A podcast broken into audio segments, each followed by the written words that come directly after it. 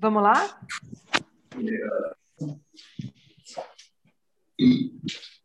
Já começamos.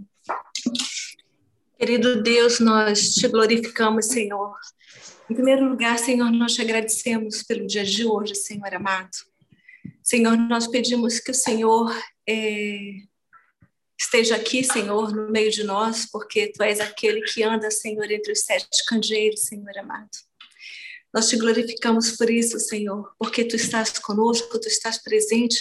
O teu Espírito Santo, Senhor, habita em nós. Deus amado, e nós te louvamos por todas essas coisas, Pai amado.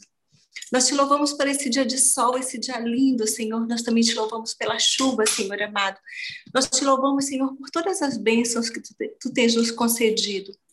Pai amado, agora que nós vamos falar, Senhor, nós te pedimos em nome de Jesus, que o Senhor unja a nossa boca, Senhor, para que nós possamos falar, Senhor, segundo o teu desejo, a tua vontade, Senhor. E que saia daqui somente o que for do teu coração, Senhor amado. Que não sejam palavras de homens, palavras com segundas intenções, mas sejam palavras vindas do teu coração, Senhor amado. Pai, nós pedimos que o Senhor abençoe cada família aqui representada, Senhor, por cada irmão que está aqui reunido hoje, Senhor, um domingo, o dia do Senhor, Pai. Senhor, nós também pedimos que o Senhor olhe, contemple, abençoe a nossa lista de oração, Senhor. Cada família ali representada por cada pessoa, Senhor Deus. Que o Senhor possa estar abençoando, Senhor, cada intenção, cada desejo daquele coração, Senhor amado, daqueles corações. Pai amado, nós te pedimos tudo isso, Senhor, e também glorificamos o teu nome, Senhor, para honra e glória do nome de Jesus, Senhor amado. Amém, Senhor. Amém. Amém. Amém. É, Amém. Amém. fazer uma explanação, tá bom? Porque nós vamos falar das sete igrejas, né? Na verdade, nós vamos começar a falar das sete igrejas da Ásia Menor, a época de João, e quando ele recebeu essa revelação do Apocalipse, e nós vamos começar primeiramente por uma explanação breve, histórica, né, acerca de como estava Éfeso, a época em que João é, teve essa revelação da parte de Jesus Cristo, tá bom? Então eu vou virar para o Charles aqui para que ele possa falar. Boa noite. Boa noite. Boa noite, Charles. É, a Nani, a Nani me, pedi, é, me falou pra, sobre essa, digamos assim. Aí, amor.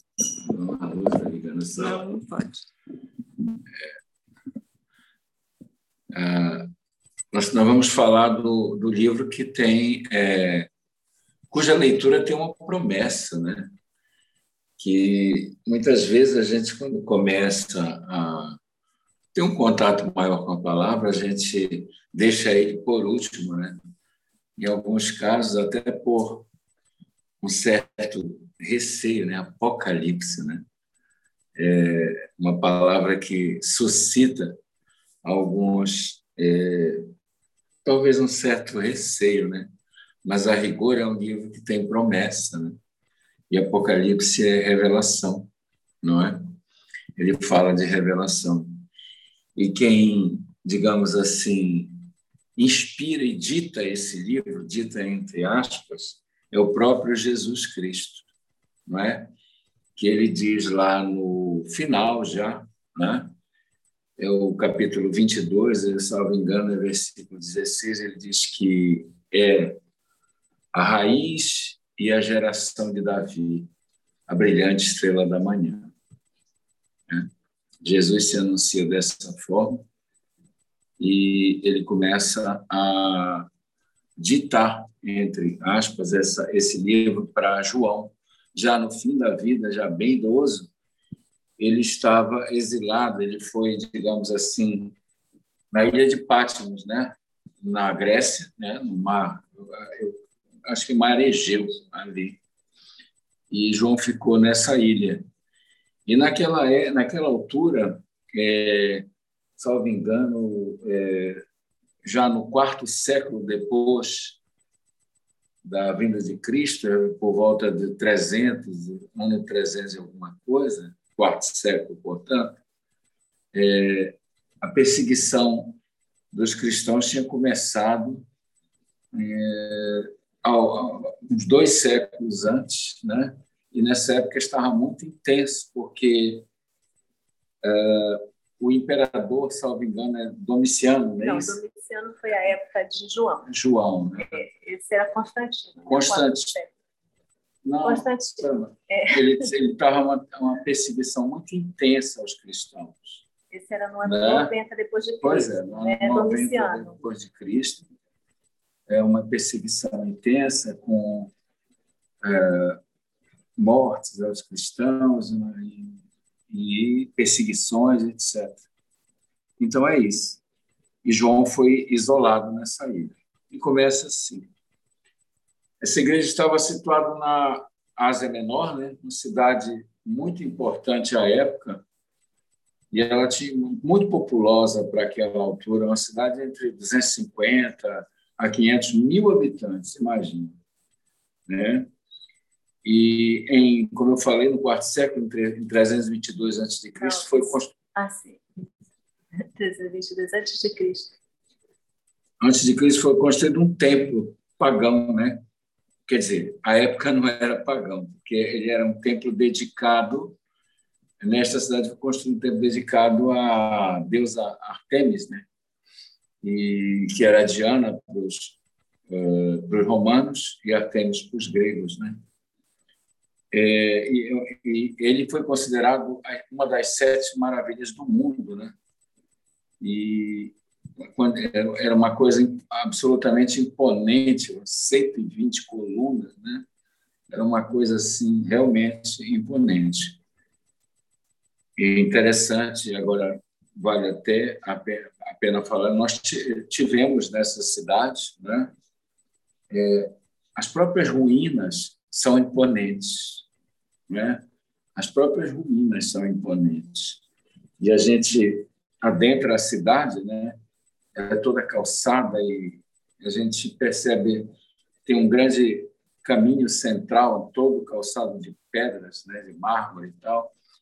E nas laterais, logo no início, logo que você entra nessa cidade, tem um, um anfiteatro, né?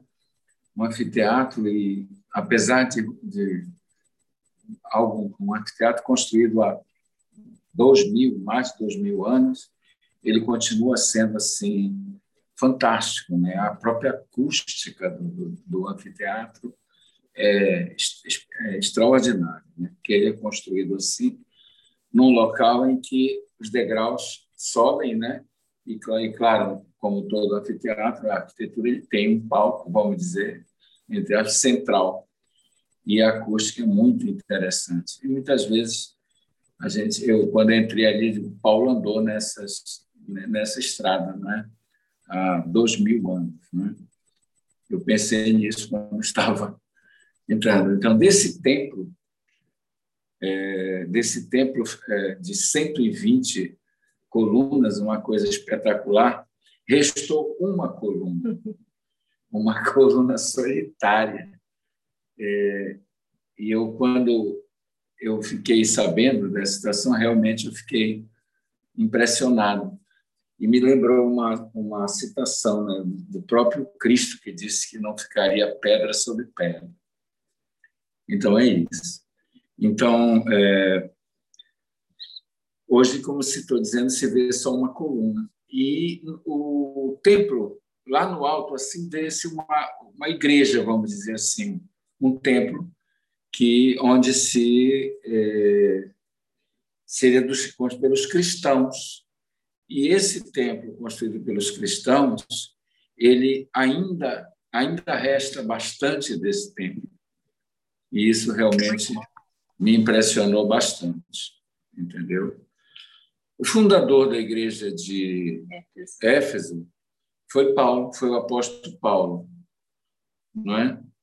Em 52 depois de Cristo, na segunda viagem missionária que o apóstolo Paulo fez, ele esteve, ele fundou a igreja de Éfeso, né? É, e ele esteve nesse, nesse, durante essa segunda viagem com um casal, Priscila e Áquila, né? e Paulo precisou retornar para Jerusalém e esse casal, Priscila e Aquila, ficaram, é, permaneceram em Éfeso, junto com os novos convertidos, vamos dizer assim. Essa é, a, digamos assim, o contexto histórico.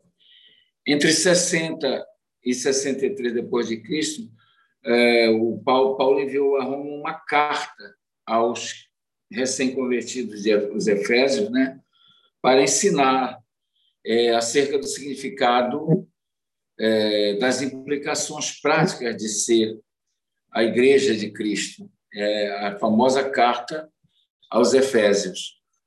E essa carta ela não ficou só em Éfeso, ela circulou entre as cidades da Ásia Menor, Esmirna, Laodiceia, né?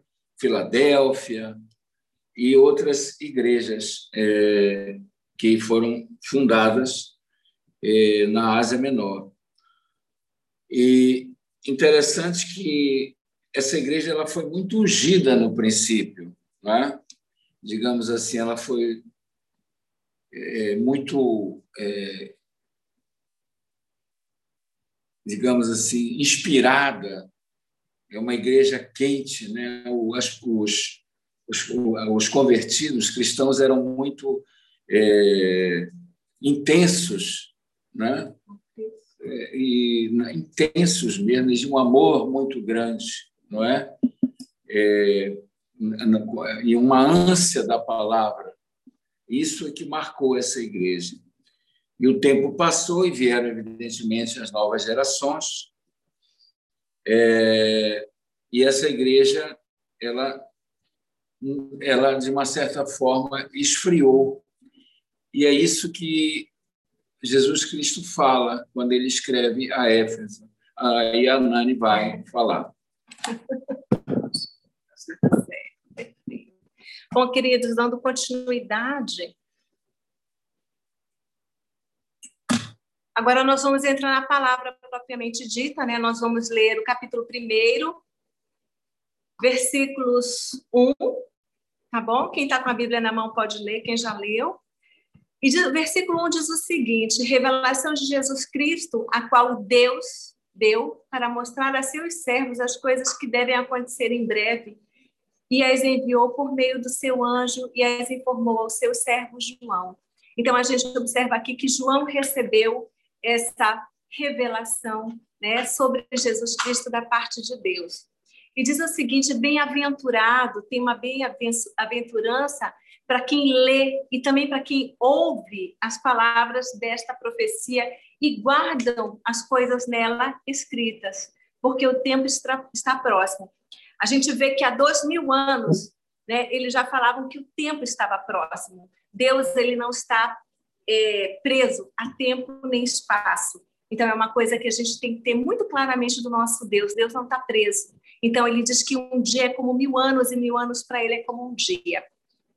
No versículo 17 diz assim: Quando João viu e quando eu o vi, eu vi quando ele viu a Jesus, ele caiu aos pés de Jesus como morto.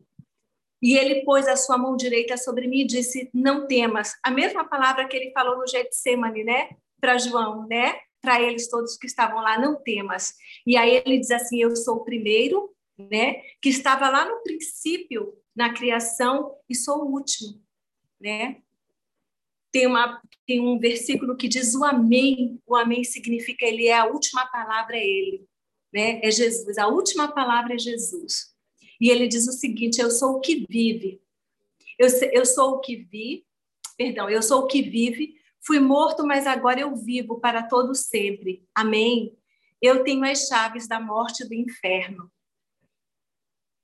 O 20 diz o seguinte: o ministro, o mistério das sete estrelas que viste na minha mão e os sete, sete castiçais de ouro as sete estrelas são os anjos das sete igrejas e os sete castiçais que viste são as sete igrejas.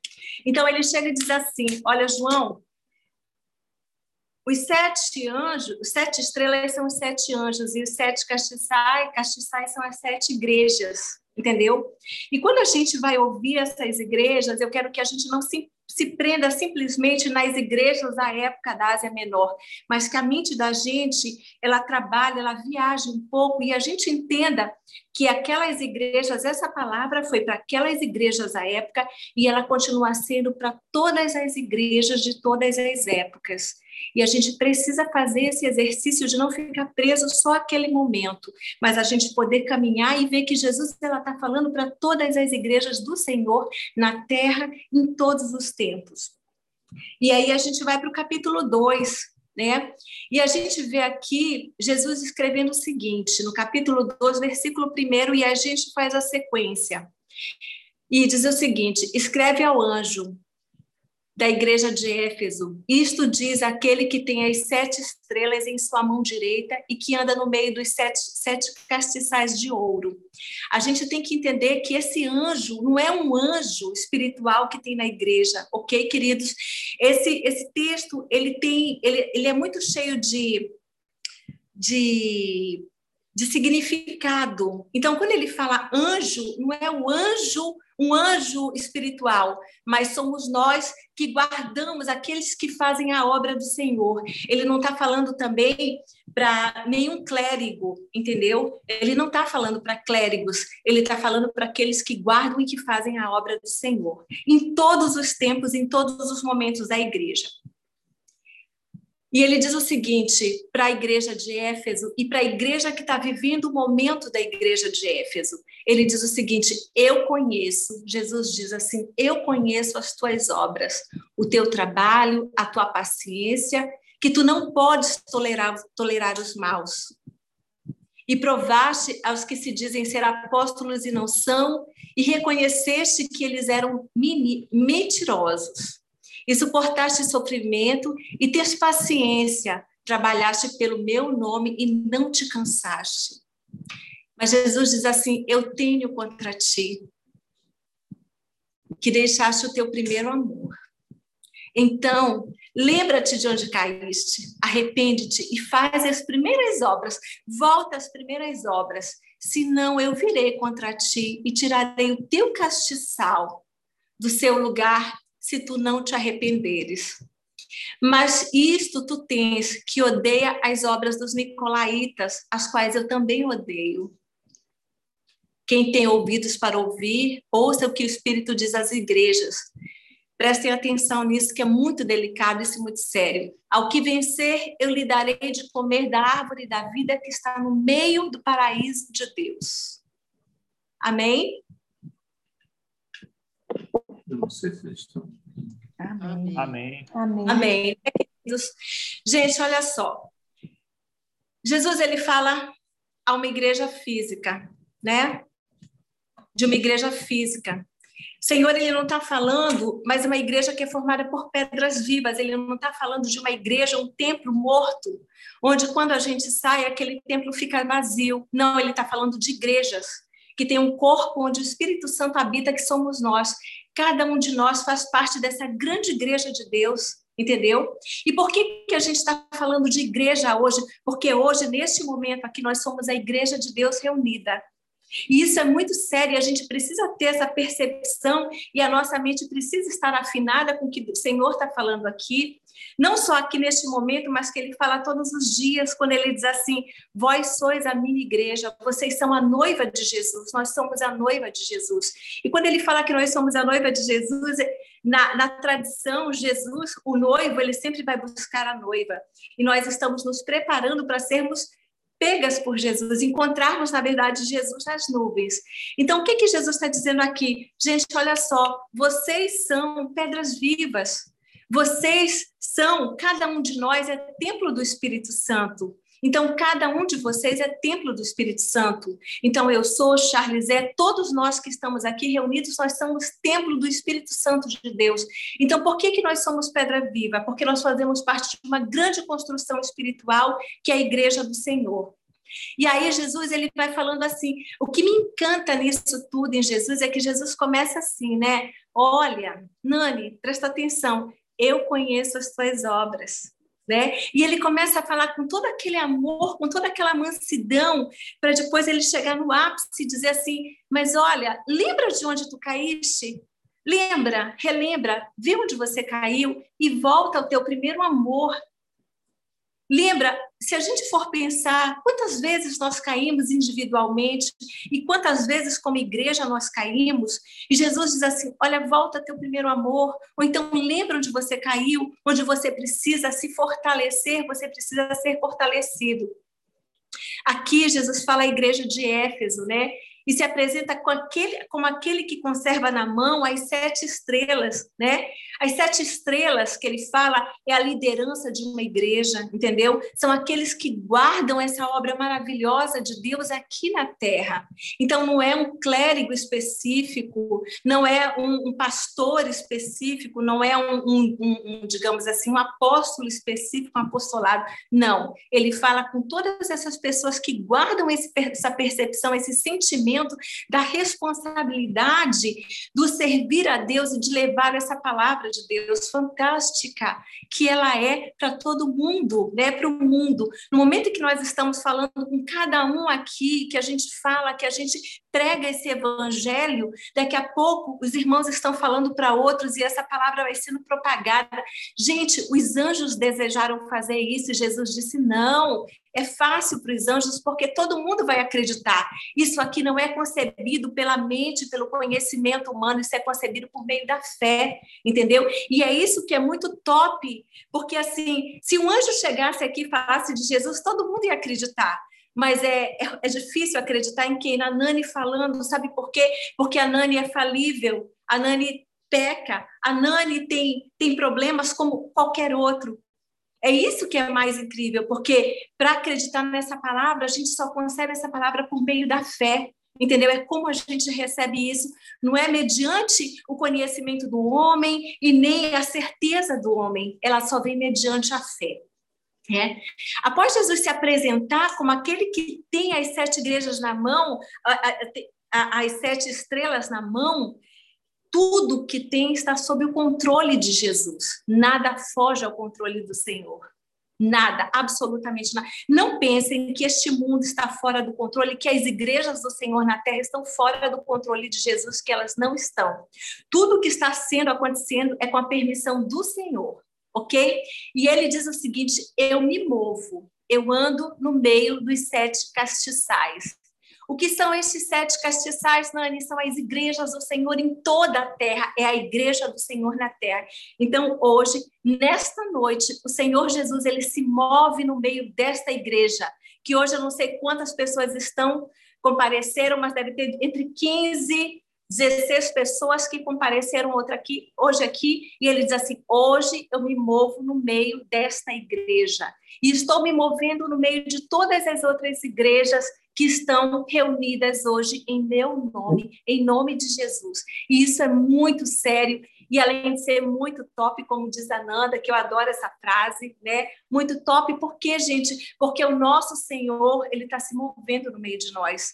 Ele anda no meio de nós, ele está no meio de nós. Jesus, ele não nos desamparou em momento algum, entendeu? E ele anda no meio de nós. Após essa apresentação, Jesus ele se dirige à liderança da igreja, aquelas pessoas que estão responsáveis por essa obra maravilhosa do Senhor, entendeu? São todos nós que temos um compromisso com essa obra e com essa palavra. Primeiramente, o que eu vejo na, na a delicadeza de Jesus é como ele faz na vida da gente. Jesus ele não chega de sopetão na vida da gente. Primeiro ele faz um elogio, né? Depois Jesus ele faz uma advertência, ele adverte e depois ele consola com uma promessa. Todos, todas as igrejas, né, que Jesus fala, primeiro ele vai fazer um elogio, depois ele vai advertir, fazer uma advertência e depois ele vai fazer uma promessa, né? Ele vai fazer um consolo com uma promessa. Então ele diz assim, né? No elogio que ele dá a essa igreja de Éfeso, ele diz o seguinte: Eu conheço as tuas obras. Eu conheço o que? As tuas obras. Opa, então a gente não vive só de fé, né? A gente também vive de obra. A igreja do Senhor, ela precisa ter obras. As igrejas do Senhor, né? A igreja do Senhor é só uma, mas aquelas instituições, aquelas denominações, nós precisamos ter obras. As obras são nossas? Não, as obras são do Espírito Santo de Deus. É Ele que faz com que nós possamos, as igrejas possam ter obras, entendeu? Porque no momento em que o homem pensa que tudo que vem dele é um engano muito grande, porque o homem, nós de nós mesmos, nós não podemos dar absolutamente nada. Tudo que nos dá é o Senhor. A palavra de Deus diz: porque dele, por ele e para ele são todas as coisas. Então, tudo que nós fazemos são dele, voltam para ele e são por ele. Então, é, quando Jesus fala isso, é bem interessante. Né? Ele diz o seguinte: ele fala do labor da igreja, do trabalho da igreja, ele fala da perseverança da igreja, e ele fala que essa igreja não pode suportar homens maus. Aquela época, o Charles falou, e ele falou da parte histórica, e tímido, meu marido é muito lindo, eu acho ele muito fofinho, ele fica tímido, mas assim, é, a parte histórica diz o seguinte, a igreja de Éfeso, ela era uma igreja, ela era muito forte, a igreja não, a cidade de Éfeso, na verdade, era uma cidade muito forte, e aquilo penetrou, né? Aquela igreja, ela foi responsável pelo conhecimento, pela, pela, pela difusão da palavra de Deus, né? Ela foi a principal responsável pela difusão dessa palavra de Deus para as outras cidades e para essa parte da Ásia todinha. Então, o que que Éfeso fazia? Éfeso era uma cidade muito grande. Éfeso era uma cidade poderosa. Mas ali havia um culto, desde 327 antes de Cristo, havia um culto à deusa Artemis, né?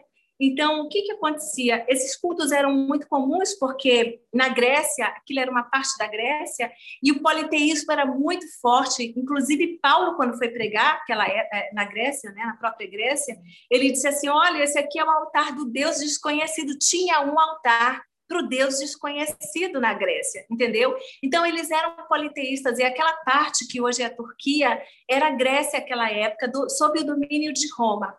Então, Nani, mas por que é interessante isso? Porque aquela parte da Grécia, ele, como eles adoravam, idolatravam Artemis, eles faziam muitos artefatos de prata, de ouro, de latão, eles faziam relacionados a Deus Artemis, eles vendiam muito, além de ter um porto muito grande ali.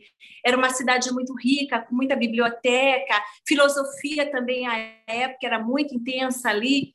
Então eles adoravam esses deuses. Além de a época que eles receberam essa essa mensagem, 90 anos depois de Cristo, existia um imperador que ele era adorado como Deus, que era Domiciano entendeu? Então, naquele momento, aquele homem era idolatrado. E eles faziam um culto, vejam bem, eles faziam uma, um culto, uma reunião, um, era uma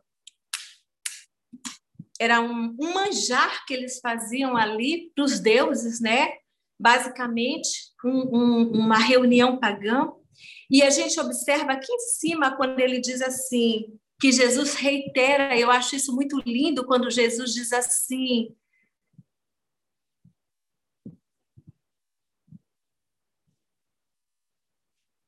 Quem tem ouvidos é um chamado de atenção. Prestem atenção no que eu vou falar, diz assim, né? Quem tem ouvidos para ouvir, ouça, né? Prestem atenção no que eu estou dizendo, né? O que o Espírito diz às igrejas. Ao que vencer, eu lhe darei de comer da árvore da vida que está no meio do paraíso. Ora, eu fiquei me perguntando assim: se nós, quando conhecemos o Senhor, a gente já come da árvore da vida que é Jesus, né? Por que, que ele reitera? Ele reitera é, que eles vão comer da árvore da vida no paraíso. Sabe por quê? Porque eles tinham esses banquetes a esse paganismo, eram cultos pagãos e existia um banquete. E Jesus reitera a eles novamente, dizendo assim: Ei, povo de Éfeso, vocês vão ter que suportar isso, entendeu? Porque vocês, se vocês forem vitoriosos, se vocês vencerem tudo isso, tudo isso que está sendo imposto, colocado para vocês, vocês vão comer da árvore da vida. Entendeu? Então, essa árvore da vida, ela está no meio do jardim, ela está no paraíso, entendeu? E esse vencedor, ele não vence pelos seus méritos, ele vence por Jesus. É Jesus quem dá essa vitória ao vencedor, né? Então, é, esse, esse, esse cristão de Éfeso, ele é convidado a comer do banquete de Deus. Por quê? Porque ele estava abrindo mão do banquete dos deuses e ele estava sendo convidado por Jesus para comer do banquete celestial, um banquete eterno, gente, que é o banquete que a gente come. Quando a gente come da árvore da vida, esse banquete é um banquete eterno, é um banquete que não vai ter fim. Então, essa é a promessa que Jesus está dando para o povo de Éfeso, de Éfeso, que aquele que vencer vai ter um banquete eterno, vai comer daquela árvore que Adão e Eva foram proibidos de comer, entendeu? Então, isso ele está reiterando aquilo que a gente já come de Jesus, entendeu? Ele está dizendo: olha, esse banquete é eterno, não vai ter fim. Não é o banquete que é dedicado a ídolo, não é esse banquete pagão, não, é o banquete eterno da árvore da vida, que é Jesus. Então, eu acho interessante. E, e realmente, quando Jesus ele elogia, depois ele diz assim, ele adverte, ele diz assim: "Mas eu tenho contra ti que tu abandonaste o teu primeiro amor". Entendeu? Quantos de nós nas nossas vidas, na nossa caminhada com Jesus, e aqui cada um pode falar por si, o que é o primeiro amor, né? Quando a gente conhece Jesus, a gente fica cheio do Senhor, a gente fica transbordante. E a questão da da gente guardar a palavra de Deus, é muito grande, é muito sério isso, mas às vezes a gente se enche tanto da palavra que a gente esquece o primeiro amor, a gente esquece aquele fogo que arde no coração da gente, aquele amor por Jesus, né? A gente esquece que não é só a gente ficar zelando, né, pela, pela palavra só, não, mas a gente tem que amar. A palavra de Deus, ela fala muito sobre o amor. O que, que adianta eu ter esse zelo todo se eu não tenho amor pelo meu irmão, se eu não tenho aquele amor? Porque, assim, gente, o amor. Palavra de Deus diz assim, é, eu acho que é em Coríntios, deixa eu só ver aqui, que diz assim.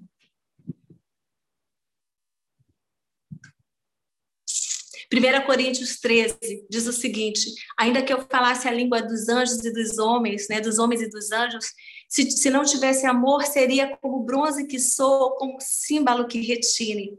Ainda que eu tenha o dom de profetizar e conheça todos os mistérios, toda a ciência, e ainda que eu tenha tamanha fé a ponto de transportar os montes, se não tivesse amor, nada serei.